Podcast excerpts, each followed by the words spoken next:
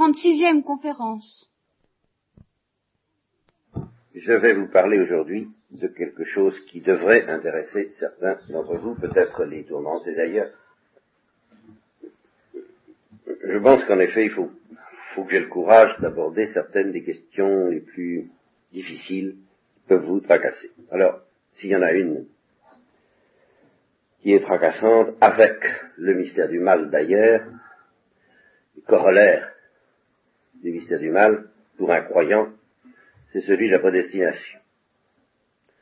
Alors, je vais vous parler de la prédestination. Voilà.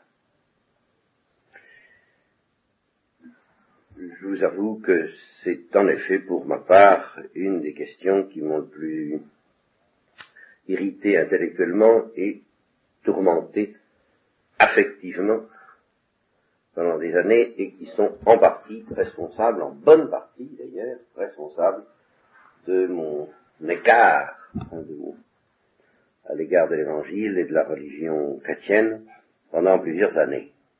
Ce mystère du mal, ça ne passait pas, et quand je me suis, quand je suis retourné à l'église catholique et que j'ai reçu les enseignements concernant la prédestination, alors même alors, je, je ne me suis pas révolté parce que je ne pouvais plus, mais ça a été très dur. Ça reste, et ça reste quelque chose de très difficile. Simplement, au long des années, j'ai mieux compris pourquoi on ne peut pas y échapper, pourquoi il n'y a, a, pas de solution plus satisfaisante, en fin de compte, que celle que je vous proposerai. Et elle ne l'est pas beaucoup satisfaisante. La vraie raison pour laquelle ces choses-là ne peuvent pas être satisfaisantes, c'est parce que nous posons des problèmes, inévitablement, dès que nous avons dans la prédestination, euh, qui concernent tout à fait le mystère de Dieu en ce qu'il a de plus secret, de plus intime. Nous frôlons le mystère du gouvernement divin. Pour être à l'aise là-dedans, il faudrait voir Dieu face à face, c'est pas compliqué. Voilà. Et il faudrait voir les choses dans la lumière où Dieu les voit, c'est-à-dire pas avec des mots humains ni des idées humaines. Du moment qu'on manie ces choses-là avec des idées humaines et des mots humains, euh, inévitablement, on aboutit à des impasses, même, même dans la bonne doctrine. On sent bien que, comme l'écrivait il n'y a pas longtemps un, monsieur qui a, découvert, qui a découvert Dieu, il dit au fond, j'ai pendant des années, j'ai cru que le point pouvait contenir le cercle, alors que c'est le cercle qui doit contenir le point. Ça va de soi en géométrie. Ça va de soi en géométrie, mais en métaphysique, nous avons beaucoup de mal à comprendre ça. Et dans nos rapports avec Dieu, nous avons du mal à comprendre que nous sommes le point et qu'il est le cercle. Et alors nous essayons, tout en mettant le point, de comprendre le cercle, faire entrer dans notre petite tête. Qu'est-ce que j'ai dans ma petite tête? C'est sûrement pas le cercle. Vous voyez Alors ça explose. Ça explose. Vous connaissez l'histoire de Saint Augustin, si vous ne la connaissez pas, je vous l'apprends, c'était à propos de la Sainte Trinité. On pourrait vraiment dire ça à propos de la prédestination. Une nuit d'insomnie où il avait réfléchi à tout ça, où il s'était cassé la tête, sérieusement, autour de ses problèmes au petit matin sur un, au bord de la mer. Il avait la chance, lui, de pouvoir méditer au bord de la mer. C'est bien agréable. Mais ça n'empêche pas les méditations d'être douloureuses, quelquefois. Alors, euh, ayant médité au bord de la mer, il voit un garçon de votre âge qui est en train de jouer au parquet. Enfin, je sais pas pourquoi il appelle, il fait un petit trou dans le sable, puis il met de l'eau. Alors, dis que tu fais À quoi tu joues? Eh bien, je mets la mer dans le trou. Oh, dit Augustin, mon pauvre petit, mais tu n'y es pas du tout, tu n'y arriveras jamais. Oh, dit le petit garçon, j'y arriverai bien avant que tu aies mis le mystère de Dieu dans ta petite tête. Et il disparut, parce que c'était un ange, et que c'est une histoire. Mais le sens de cette histoire est éloquent. Alors, la première question est de savoir si vous croyez en Dieu. Ça, le mystère de la prédestination n'a pas de sens pour quelqu'un qui ne croit pas à l'existence de Dieu. Ça, c'est la première chose. Je ne vais pas recommencer, je vous en ai déjà parlé, j'y reviendrai plus tard. En tout cas, euh, soyez bien tranquilles, ceux qui sont convaincus que Dieu n'existe pas ne sont pas en meilleure position que nous au point de vue intellectuel. Et au point de vue de l'angoisse, ça c'est sûr. Ou bien, j'en sais quelque chose puisque j'ai été un peu dans cette situation, alors, ou bien on se distrait, comme dit Pascal, on pense à autre chose, on fait de l'action, ou on, profite de la vie, et, en un mot, on s'endort. Ah, ça, on peut toujours dormir. avec des cachets ou avec des, moyens variés, on peut toujours dormir. Ça ne dure pas indéfiniment. Quand on se réveille, si on ne pense pas que Dieu existe, il est bien difficile d'échapper à la question de savoir qu'est-ce que signifie cette farce dans laquelle nous sommes jetés de l'existence et d'être frôlés alors par le, désir d'en finir, euh, de s'endormir une bonne fois pour toutes face à cette euh, énigme monstrueuse, cette histoire dont je vous ai, j'ai déjà cité Hamlet, je crois, pleine de bruit et de fureur, écrite par un fou. Et alors on risque d'en finir comme Gauguin ou bien d'autres qui se sont suicidés pour des raisons profonde, hein, parce, que justement ils avaient essayé de percer le, avec les moyens du bord, Gauguin, euh, Van Gogh, pardon. Van Gogh c'est avec la peinture, euh, ben, il avait essayé de percer le voile de l'énigme des choses, euh, il avait été devenu malade, bon. Donc, ceux qui ne croient pas en Dieu ne sont pas mieux placés, quoi. C'est simplement ce que veut dire ce mal. Je ne pas insister de ce côté-là. Ils ne sont pas plus avancés que nous. C'est moins qu'on puisse. Bon, nous, nous croyons en Dieu.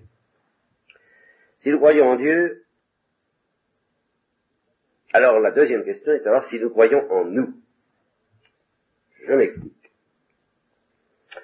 Est-ce que nous sommes convaincus d'avoir en face de Dieu la moindre consistance. Est-ce que, vraiment nous sommes quelqu'un en face de quelqu'un? Certes, nous sommes le point au milieu du cercle, mais enfin le point existe-t-il? Est-il distinct du cercle? Peut-il avoir un dialogue avec le cercle? Le cercle peut-il avoir un dialogue avec lui? Et en particulier, le cercle peut-il le combler de bienfaits? Ce point. Ce grain de poussière perdu dans l'infini, est-ce que c'est quelque chose destiné à durer éternellement? C'est la deuxième question. Et là encore, ceux qui ne le pensent pas ne sont pas beaucoup plus avancés que nous. Je veux dire que, même s'ils croient que Dieu existe, s'ils ne se prennent pas suffisamment au sérieux pour penser qu'ils ont une consistance éternelle, qu'ils ont une personnalité éternelle, qu'ils ont par conséquent un destin éternel, la vie perd beaucoup d'intérêt et eux aussi, à leur tour, il n'est pas du tout certain que Van Gogh ne croyait pas en Dieu, peuvent être tentés de mettre fin à leur jour de manière plus ou moins variée, là encore, et après plus ou moins de distraction, là encore. Autrement dit, sans m'attarder là-dessus non plus, parce que je ne vous parlerai jamais de la prédestination, les seules manières de vivre qui font que la, vie a de la saveur, comme du sel, et que ça vaut la peine d'être vécu, ça consiste à croire que Dieu existe et à croire qu'en face de Dieu, nous avons une consistance éternelle. Alors là, ça vaut le coup, et on sait pourquoi il faut vivre d'une certaine manière et pas d'une autre. Et en face de ceux qui vous entourent et qui ne savent plus guère distinguer leur droite de leur gauche, et, qui, demandent pourquoi est-ce que tu crois à la pureté, par exemple, ou à un minimum de loyauté, ou pourquoi est-ce que tu renonces à certaines ambitions, pourquoi est-ce que tu fais d'une certaine manière Vous avez des réponses. Des réponses que vous n'êtes pas obligé de leur jeter à la figure s'ils n'ont pas envie de les entendre, mais que vous pouvez murmurer à l'oreille si au contraire ils ont envie de les entendre et qu'ils sont tourmentés. Vous pouvez leur dire, ben moi je crois en Dieu et je crois que j'ai une consistance éternelle en face de lui. Alors la vie d'ici-bas m'intéresse, mais enfin, il euh, n'y a pas que ça et elle me prépare à quelque chose d'autre, qui m'intéresse beaucoup plus, et qui durera toujours. Voilà. Alors là, évidemment, euh, on sait où on va. Et on sait pourquoi on vit, et pourquoi on fait des efforts, pourquoi on se prive de certaines choses, et pourquoi aussi on se réjouit de certaines choses dès maintenant. On, a des axes. Voyez et je, je maintiens ceux qui n'ont pas ces axes-là, sont menacés, à plus ou moins brève échéance, de névrose, de psychose, de tout ce que vous voudrez. Euh, Yves Cabillac, euh, mon ami qui fait de la psychologie, ça fait trois ans qu'il fait de la psychologie, il m'a dit, je m'aperçois que ces gens-là me demandent finalement quelque chose que je n'ai pas. Que je ne peux pas leur donner, parce que je ne l'ai pas. Et que la psychologie, telle qu'elle est comprise aujourd'hui, ne peut pas leur donner, parce qu'elle n'est pas faite pour leur donner ça. Alors je suis un peu surpris, parce que je vois bien qu'ils me demandent quelque chose que je n'ai pas, je me dis qu'ils devraient s'en apercevoir, ils n'ont pas l'air de s'en apercevoir, ils reviennent quand même. Alors je suis très embêté. Et il m'a avoué, bon fond, ce qu'il me demande, c'est une sagesse. ce sont des axes. À quoi bon vivre? Pourquoi vivre? Qu'est-ce que signifie ma vie? Voilà ce que ces, ces gens plus ou moins détraqués, plus ou moins tourmentés, viennent lui demander. Tous. Et il dit au fond, je n'ai pas, moi, en tant que psychologue, je n'ai pas, pas de réponse à leur offrir à ce, sujet-là. C'est pas mon boulot. Je suis obligé d'être euh, neutre, comme on dit aujourd'hui au point de vue de ces grandes questions. Je, ne peux que leur suggérer discrètement, vous êtes croyants. Bon, ben alors dans ce cas, euh, voilà, vous avez des axes, prenez conscience que vous avez des axes, car souvent les, les, croyants sont aussi désaxés que les incroyants, parce que les croyants ont des axes, mais ils n'ont pas l'idée de s'en servir. Ou bien, ils s'imaginent que c'est périmé parce que tout le monde méprise leurs axes, alors ils se disent ça doit être méprisable, ils n'ont pas l'idée que ça ne l'est peut-être pas. Bon. Donc, nous avons des axes. Dieu existe Face à Dieu, j'existe aussi. Et je resterai éternellement distinct de Dieu. Voilà ce qui est fondamental. Parce que si j'arrive à me convaincre que je ne serai pas éternellement distinct de Dieu, si un jour je dois me résorber dans le grand tout comme une goutte d'eau se résorbe dans la mer, ma vie actuelle où je suis distinct de Dieu quand même, où j'en ai l'impression, et où tous mes actes et toutes mes réflexions viennent de là, n'a aucun sens. C'est pas la peine que je me casse la tête, c'est pas la peine que je me fatigue. Puisqu'au fond, ce que je suis en ce moment, qui est distinct de Dieu, va disparaître. Donc je maintiens, je serai éternellement distinct de Dieu. Ça ne veut pas dire que je n'aurai pas de relation avec lui, d'intimité avec lui, c'est justement ce que me laisse espérer la, la révélation chrétienne et Jésus-Christ, une intimité fantastique, une intimité d'amour et de lumière inouï, sans limite. Mais je serai éternellement distinct de Dieu. Voilà. Eh bien, nous avons donc là, ceux d'entre vous qui en sont convaincus, un trésor irremplaçable, mais évidemment en même temps un fardeau. Et c'est à partir de là, à partir du moment où je suis convaincu d'être distinct de Dieu, que je me pose le problème de la prédestination. Alors, pour se poser le problème de la prédestination, il faut encore une troisième chose. Il y a encore un moyen d'y échapper. Mais vous allez voir que c'est pareil que pour les deux premières. Si on n'accepte pas cette troisième chose, la vie euh, perd beaucoup d'intérêt. En tout cas, moi, je ne pourrais pas continuer à vivre si je n'acceptais pas la troisième chose. la première chose, Dieu existe. Deuxième chose, j'ai une consistance en face de lui, je suis distinct de lui et éternellement. J'ai un destin éternel dans lequel je serai éternellement distinct de Dieu. Troisième chose, je suis libre.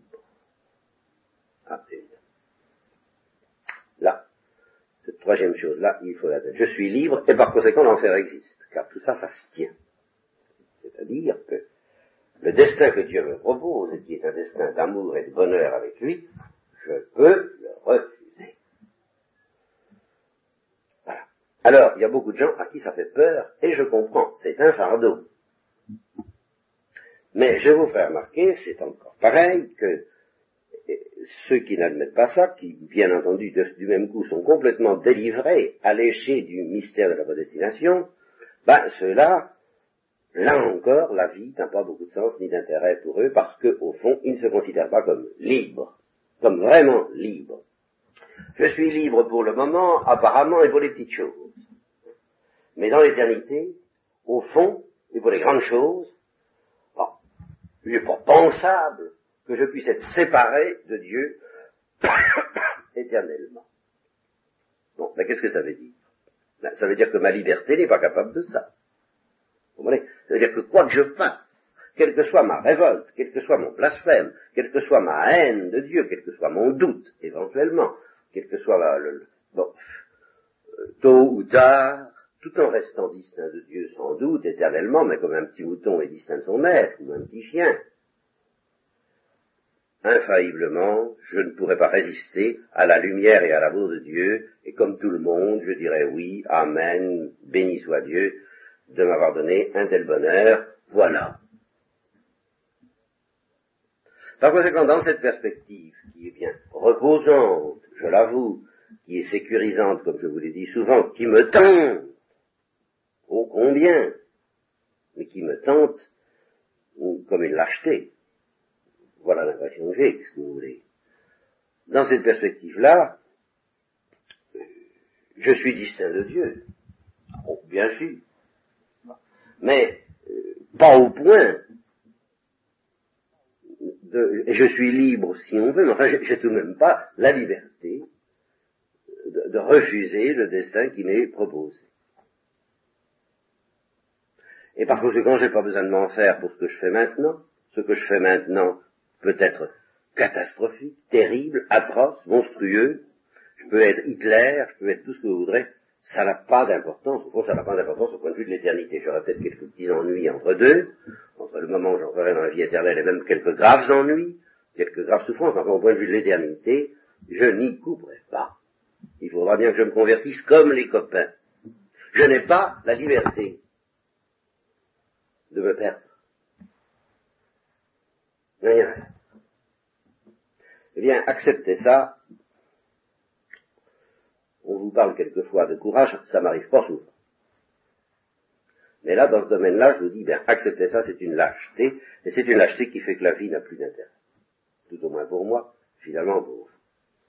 Je veux dire par là qu'à partir du moment où vous acceptez une telle lâcheté, bah, la vie peut avoir de l'intérêt pour vous comme pour tout le monde. Ceux qui ne croient pas en Dieu, ben, ils peuvent en dire, mais si, la vie a un intérêt, ça dure ce que ça dure, ça dure 10 ans, 20 ans, et allez, allez te casse pas la tête, petite tête, allez, on euh, euh, ne pense pas. Bon, ils, disent que la vie a un intérêt, nous, nous savons qu'elle n'en a pas, parce que justement, il n'y a pas cette dimension infinie à l'horizon.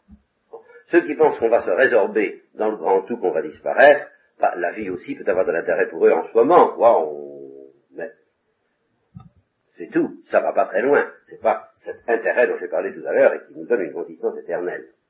Bah, ceux qui pensent que, infailliblement, nous serons obligés, bon gré, mal gré, si je peux dire, quand Dieu se manifestera vraiment, de lui dire oui, là je dis au fond pour eux, la vie a de l'intérêt comme elle en a pour les incroyants. C'est la même chose. Ils sont pas mieux placés. C'est la même lâcheté et c'est la même absence de sel. La vie a de l'intérêt pour nous euh, dans la mesure où nous pensons que nous pouvons réussir notre coup ou rater notre coup. Alors là, nous pouvons en mettre un coup, justement. Pas du tout en un coup dans la manière dont on m'a présenté les choses et peut-être quelquefois à vous, enfin autrefois c'était comme ça qu'on faisait, dans une atmosphère euh, terrorisée, janséniste et en serrant les poings, en serrant les dents. C'est pas de ça qu'il s'agit du tout. Ça, je vous le montrerai. C'est pas ça que Dieu attend de nous pour nous sauver. Ce qu'il attend de nous pour nous sauver, c'est un acte d'humilité et de confiance. Mais cet acte d'humilité et de confiance, nous pouvons ne pas le donner. Et nous pouvons le refuser éternellement. C'est vraiment dans notre pouvoir. Et c'est vraiment ça notre grandeur. C'est ça qui définit votre extraordinaire grandeur. Et je vous avoue que, quel que soit le charme que je trouve à nos entretiens, je ne me fatiguerai pas tellement à revenir inlassablement justement devant un petit nombre, si on envisageait les choses d'un point de vue social, on pourrait dire, oh là là, qu'est-ce que, qu'est-ce que signifie euh, mon rôle, mon action, mon influence, c'est ridicule. Et de fait, avoir les choses à ce niveau-là. Seulement parce que je crois que vous pouvez dire oui à Dieu éternellement, mais aussi refuser éternellement ce petit mouvement d'humilité et de confiance qui vous sauvera, à cause de cela, foncièrement à cause de ça, je trouve le ressort c'est ça que j'appelle le sel de la vie. Je, trouve que ça a de l'intérêt. Ce, que je fais en ce moment a du sel pour moi, ça a de la saveur, ça a de l'importance, mais à cause de ça, si j'en ai pas convaincu, si vous arriviez, et si la plupart des prêtres, ou qui, pensent ainsi, arrivent à me convaincre que je, me fais des petites idées, euh, que je, je dramatise, enfin que j'exagère, vous ne voyez plus. Je vais pas me casser la tête. Hein. Pour, pourquoi? Pour quelques heures, quelques jours, quelques années, quelques siècles? Bah. Mais votre éternité est en cause. Alors, je marche, même si vous êtes peu. Voilà. Donc je crois ces trois choses-là. Voyez bien. Dieu existe, j'existe en face de lui, et j'ai cette consistance de pouvoir éternellement lui dire oui ou lui dire non, euh, accepter cette humilité qu'il me demande ou la refuser. Alors, là, si on pense vraiment, on n'échappe pas au mystère de la prédestination, c'est-à-dire à cette question, quels sont ceux qui disent oui, quels sont ceux qui disent non, et est-ce que Dieu y peut quelque chose? Vous voyez, euh, il y a un attribut de Dieu dont je ne vous ai pas parlé jusqu'à présent parce que je vous ai parlé d'aucun attribut de Dieu et que nous parlons à bâton rompu, mais qui s'appelle la toute-puissance. Dieu est tout-puissant. Ça veut dire qu'il gouverne toutes choses comme il l'entend. Alors, les musulmans ont tendance à penser que Dieu est tout-puissant de telle manière que, bon, pratiquement, nous ne sommes pas libres. Et alors, il y a chez les musulmans, et il y a eu aussi, même chez les chrétiens, chez certains protestants, chez certains jansénistes, une conception atroce. Et, qui ne tient pas debout intellectuellement par-dessus le marché. Une conception atroce. Vous voyez, je vous ai dit tout de suite, ceux qui pensent que nous ne sommes pas libres de dire oui à Dieu, ou de dire non, enfin que nous n'avons pas le pouvoir de dire non, ceux-là, ils se cassent pas la tête, nous sommes, nous, sommes pas libres, nous n'y pouvons rien. Mais il y a des gens qui ont pensé que nous ne sommes pratiquement pas libres parce que Dieu est tout-puissant, et que certains diront oui parce que Dieu les prédestinera, ou les prédestine de toute éternité à dire oui, et puis que certains diront non parce que Dieu les prédestine de toute éternité à dire non. C'est ça que j'appelle une conception atroce. Voyez? Alors, je m'insurge de toutes mes forces contre cette conception, d'abord parce qu'elle a été condamnée par l'Église catholique, et formellement, et il faut que vous le sachiez, jamais les, docteurs catholiques n'ont accepté qu'on dise qu'il y a ce qu'on appelle une réprobation positive, une prédestination positive à la réprobation ou au mal. Si vous ne comprenez pas ce que je veux dire par là, je vous l'explique. Prédestination positive, ça veut dire que Dieu prend un bonhomme et que, comme un acteur de, comme un romancier, il décide positivement que ce bonhomme lui résistera éternellement. Voyez, voilà, voilà ce que serait la prédestination positive au mal.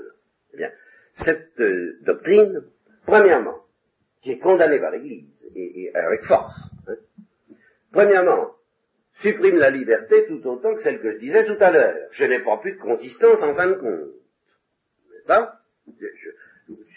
J'y peux rien, je dis oui parce qu'il me fait dire oui, puis je dis non parce qu'il me fait dire non. Puis, c'est comme ça. Moi, j'y peux rien, je suis pas responsable. Vous voyez, je, je, je, hein, c'est écrit. Donc ça supprime la liberté tout autant. Mais en plus, ça ajoute à cette suppression de ma liberté, donc à cette inconsistance qui va être la mienne, l'horreur et l'atrocité d'une terreur formidable chez certains qui se diront mais et si je suis réprouvé? Ne serais-je pas réprouvé? Et alors dans ce cas, quoi que je fasse, ça ne changera rien. Or, cette conception a existé et elle a fait des ravages. Elle a fait des ravages en particulier chez les protestants. Ça, il faut, il faut, voir les choses comme elles sont. Le, capitalisme, qu'est-ce que vient faire le capitalisme là-dedans? Il faut tout de même que je vous explique. Le capitalisme est en partie le fruit de cette conception. Pourquoi? Parce que, euh, peu importe comment, je n'entre pas dans les détails, les protestants ont durci, ce qu'on appelle durci la doctrine de la prédestination authentique, dont je ne vous ai pas encore parlé, dont je vais vous parler tout à l'heure, si j'ai le temps, sinon ce sera la prochaine fois. Ils ont durci la doctrine de la prédestination, mais au moins vous saurez ce qui n'est pas vrai. Même si vous ne voyez pas encore très bien la vraie doctrine de la prédestination, si vous êtes tenté de penser à la fausse, vous saurez qu'elle est condamnée. Par moi et par l'Église. Ça sera tout de même déjà ça de gagner. Vous ne vous laisserez peut-être pas euh, tenter par une caricature monstrueuse, mais qui a réussi qui a réussi à bouleverser et à terroriser et en même temps à endurcir un grand nombre de protestants et de catholiques à travers le jansénisme. Alors, pour eux, donc, ben, ils ont compris les choses comme ça, très grossièrement et matériellement, puisque nous sommes pas destinés, ben nous sommes pratiquement pas libres. Théoriquement, sur le papier, nous sommes libres, mais en fait, nous sommes pas libres. Nous disons oui quand il nous fait dire oui, nous disons non quand il nous fait dire non.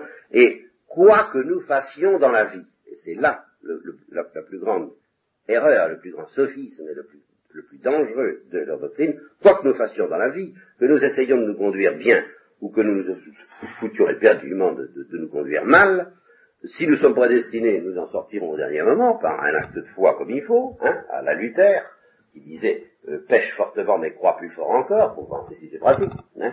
Seulement il faut euh, pouvoir le faire, hein, faut le faire, comme on dit aujourd'hui. Bon, eh bien, euh, si je suis prédestiné, je le ferai. Si je suis pas prédestiné, si je suis réprouvé, je le ferai pas. Et puis voilà. Alors, allons-y gaiement, vogue la galère, c'est pas la peine que je me fatigue à vivre bien. Et par conséquent, et par conséquent, nous autres qui commençons à découvrir toutes les puissances de la technique humaine, gagnons de l'argent. Et c'est ici qu'arrive le capitalisme. Et c'est lié à cette... Parce que tout de même le capitalisme est né en terre chrétienne, et comment se fait-il qu'une doctrine aussi ferme que l'évangile au sujet des biens de ce monde ait permis à des chrétiens euh, de vivre pour s'enrichir Eh bien c'est grâce en partie, en bonne partie, à cette monstruosité sur la prédestination, consistant à dire, après tout, que quoi que je fasse sur la terre, si je suis prédestiné, je m'en sors, si je suis réprouvé, je suis fichu, alors en attendant, il n'y a rien d'autre à faire, comme disait Descartes, que d'organiser la Terre, le monde et de le dominer. Eh bien, allons-y, organisons le monde, dominons-le et gagnons de l'argent, ça ne changera rien pour mon salut. Alors, convaincu que leur salut ne peut pas être mis en cause, mis en péril par l'iniquité capitaliste, car c'en est une, convaincu qu'il ne peut pas non plus être facilité par un effort de, probité et de pauvreté, alors ils se sont mis à gagner de l'argent, et là, là, vous pouvez, je vous renvoie à vos professeurs d'histoire et à vos manuels d'histoire, c'est un fait que le capitalisme s'est développé d'abord dans les pays protestants. Facile à vérifier. Les pays anglo-saxons en particulier. C'est un fait. Ça a eu cette influence. Alors, en face de ça, il faut que je maintienne la vraie doctrine de la prédestination. Et c'est ça qui est difficile, aux yeux de, des docteurs catholiques.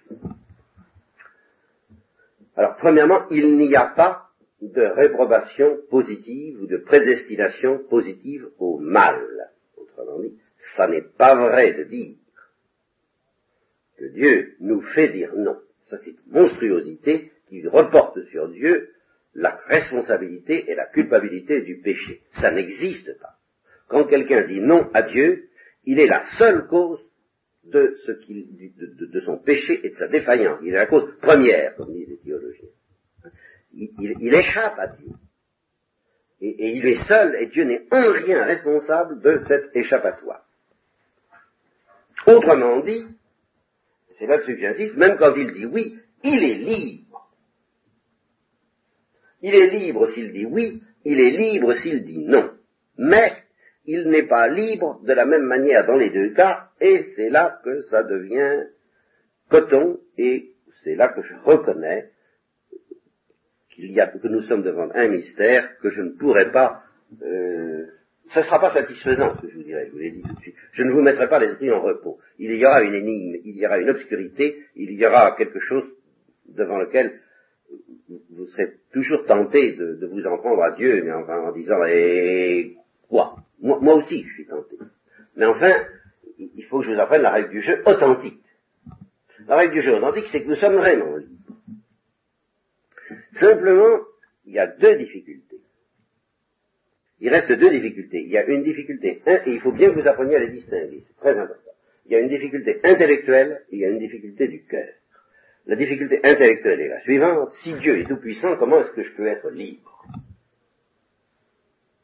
Et elle peut s'exprimer d'une autre manière. Si je demande à Dieu la grâce d'être fidèle, et que, et comme Dieu me répond, euh, sois tranquille, je suis tout puissant, si tu me demandes d'être fidèle, je te donnerai la grâce d'être fidèle, alors dans ce cas, comment suis-je libre? Vous voyez, ça se retourne dans les deux cas. Si je suis libre, comment Dieu est-il tout puissant Et si Dieu est tout puissant au point de pouvoir me soutenir jusqu'au bout, ce dont j'ai besoin pour être rassuré, c'est ce que je vais vous expliquer, que la doctrine de la prédestination catholique n'est pas du tout affolante pour le cœur, que c'est la seule qui est vraiment rassurante au contraire, alors dans ce cas, si Dieu est tout-puissant au point de pouvoir me rendre fidèle jusqu'au bout, euh, comment suis-je libre? Alors, ça c'est la difficulté intellectuelle. Comment se concilie la liberté de la créature et la toute-puissance de Dieu? Puis il y a une difficulté affective, et qui est la suivante, et c'est par elle que je vais commencer parce que c'est la plus urgente. Vous voyez Même si je vous réponds pas intellectuellement pour le moment, bah, vous ne serez pas satisfait intellectuellement, bah, nous en reparlerons, mais au moins au point de vue de votre vie de prière et de votre vie chrétienne et de votre vie tout court, bah, vous pourrez avoir une espèce de, lumière et d'apaisement suffisant. La difficulté affective, c'est la peur.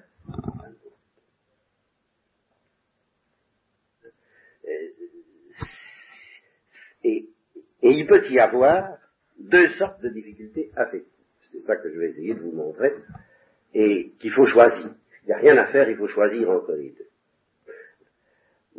Du point de vue du cœur, c'est-à-dire du point de vue de votre sécurité, du point de vue de, votre vie concrète, de votre vie pratique, qu'est-ce que vous voulez? Vous voyez, je suis comme un marchand qui vous dit ce sera comme vous voulez. Et je vous le dis très sérieusement, car dans l'Église catholique, précisément parce que cette question a affolé un certain nombre de gens, et même un certain nombre de saints, eh bien, on respecte la liberté des clients, si je peux dire. Ils peuvent choisir comme ils veulent. Il y a deux conceptions possibles, même à l'intérieur de l'Église catholique. Un homme comme Saint François de Sales, je précise très nettement, un homme comme Saint François de Sales a étudié à 20 ans la doctrine de la prédestination d'après Saint Augustin et d'après Saint Thomas, et il a été terrorisé. Oui, au point de vue du cœur. Il a eu peur. Il a eu des angoisses. Il a eu une tentation de désespoir. Et cette tentation de désespoir a été tellement forte que quand il en est sorti, car il en est quand même sorti, eh bien, il a rejeté la doctrine de Saint Augustin et de Saint Thomas sur ce point. Et l'Église ne le condamne pas. Il a le droit, il est libre. Reste à savoir si la position qu'il a adoptée, que je vais essayer de vous expliquer tant bien que mal, est beaucoup plus rassurante. Ça, c'est vous qui choisirez. Je vous préviens d'avance, il y a le choix entre deux solutions, aucune n'est vraiment euh, sans difficulté, même pour notre cœur. Alors, je vais vous enseigner tout de suite celle qu'a choisie Saint François de Sales, parce que l'autre est tellement difficile, tellement délicate, que j'aime mieux avoir, si j'ai pas le temps de vous en dire plus, eh bien, euh, je vous l'expliquerai la prochaine fois. Mais je vais vous montrer, évidemment, ce cas d'insuffisant de conception.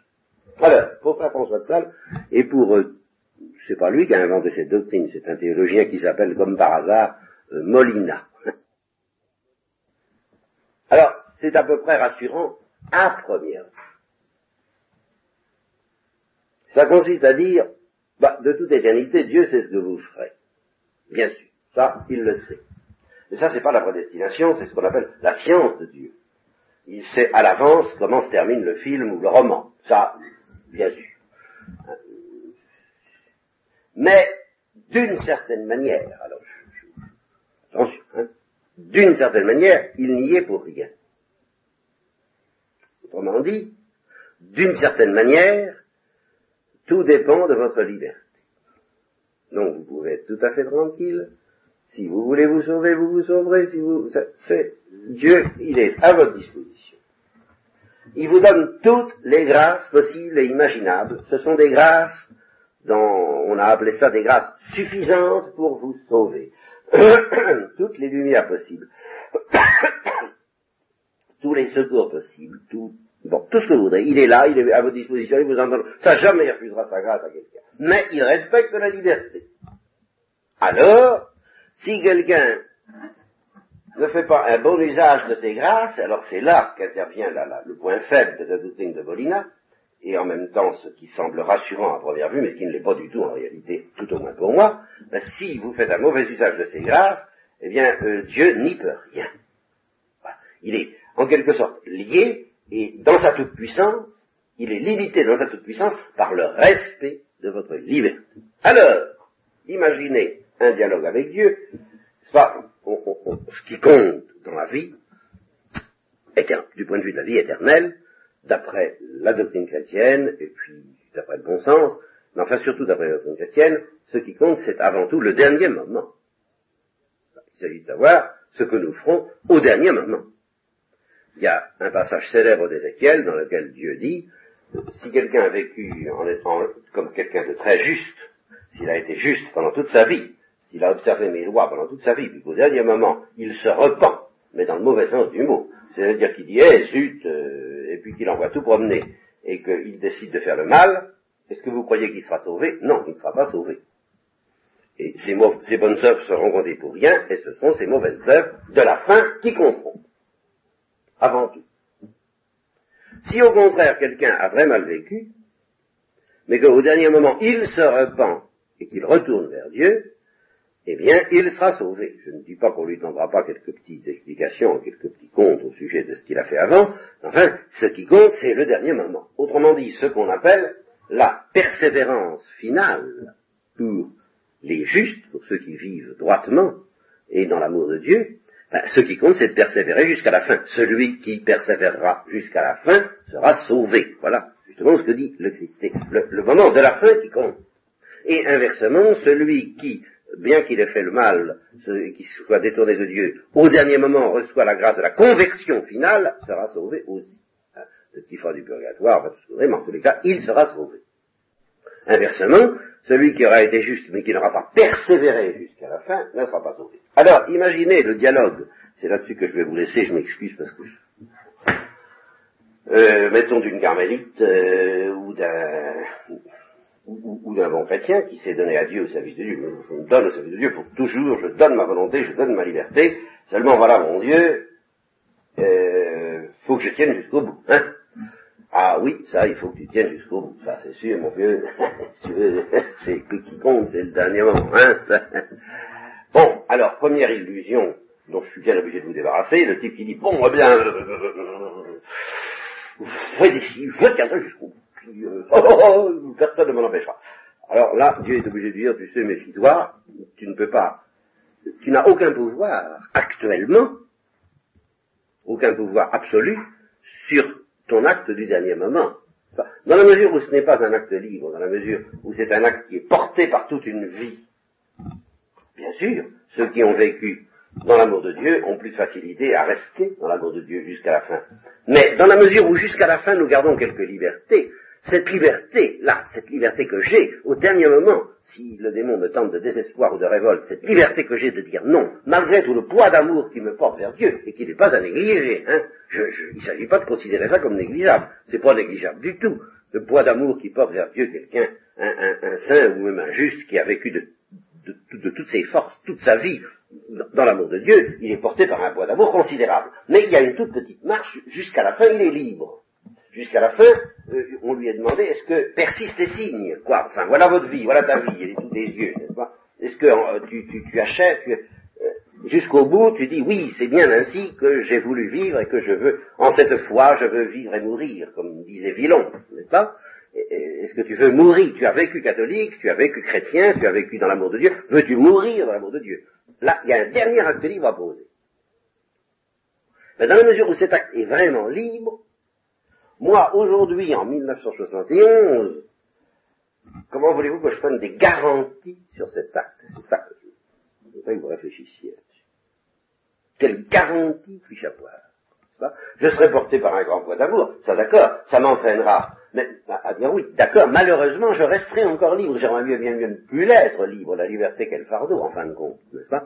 Mais je le suis encore. Alors, quelle garantie ai-je que au dernier moment, je ne viens pas tout renier. Alors je vous dis, il y en a qui s'illusionnent et qui se disent, oh, je veux, ça c'est purement illusoire. Dans la théologie de Molina, alors le type dit, ben Seigneur, euh, est-ce que je, me donne à vous, donnez-moi la grâce, je vous en supplie, de, dire oui à, la fin, de, de pouvoir dire je persiste et signe, donnez-moi cette grâce. Réponse de Dieu dans la théologie de mon pauvre vieux, je ferai tout ce que je pourrai. Ah, ben forcément, je vais faire tout ce que je peux, je vais donner toutes les grâces possibles, mais, mais, mais, là, il y a un je ne sais quoi qui ne m'appartient pas, puisque justement, je respecte ta liberté, là. Faites certain, c'est que si tu, ça ne dépend pas de moi. Ça ne dépend pas de moi. Voilà ce que Dieu est obligé de dire dans la théologie de Molina. Vous comprenez? Ben, Je dis que c'est pas tellement rassurant. Par contre, dans la théologie thomiste, il y a des inconvénients, il y a des problèmes, il y a des difficultés, il y a un énorme mystère, mais les carmélites, qui sont généralement thomistes, et puis tous ceux qui cherchent Dieu d'une manière ardente, parce qu'elles sont thomistes, et c'est la grande tradition de l'Église, celle à laquelle l'Église donne sa préférence, ben, si vous demandez à Dieu, mon Dieu, donne-moi la persévérance finale, si vous le demandez tous les jours, vous l'aurez. Ben, je trouve que c'est plus rassurant. C'est là-dessus que je voudrais vous laisser en attendant de, reprendre cette question la prochaine fois. Je maintiens, si vous demandez à Dieu d'agir sur votre liberté au dernier moment, de façon à ce que vous soyez fidèle jusqu'au dernier moment, eh bien, cette grâce, Dieu a le pouvoir de vous la donner, et si vous la lui demandez, c'est justement ce qu'on appelle un signe que vous êtes prédestiné, parce que vous obtiendrez cette grâce que vous demandez, et vous l'obtiendrez infailliblement. Voilà ce que je voulais vous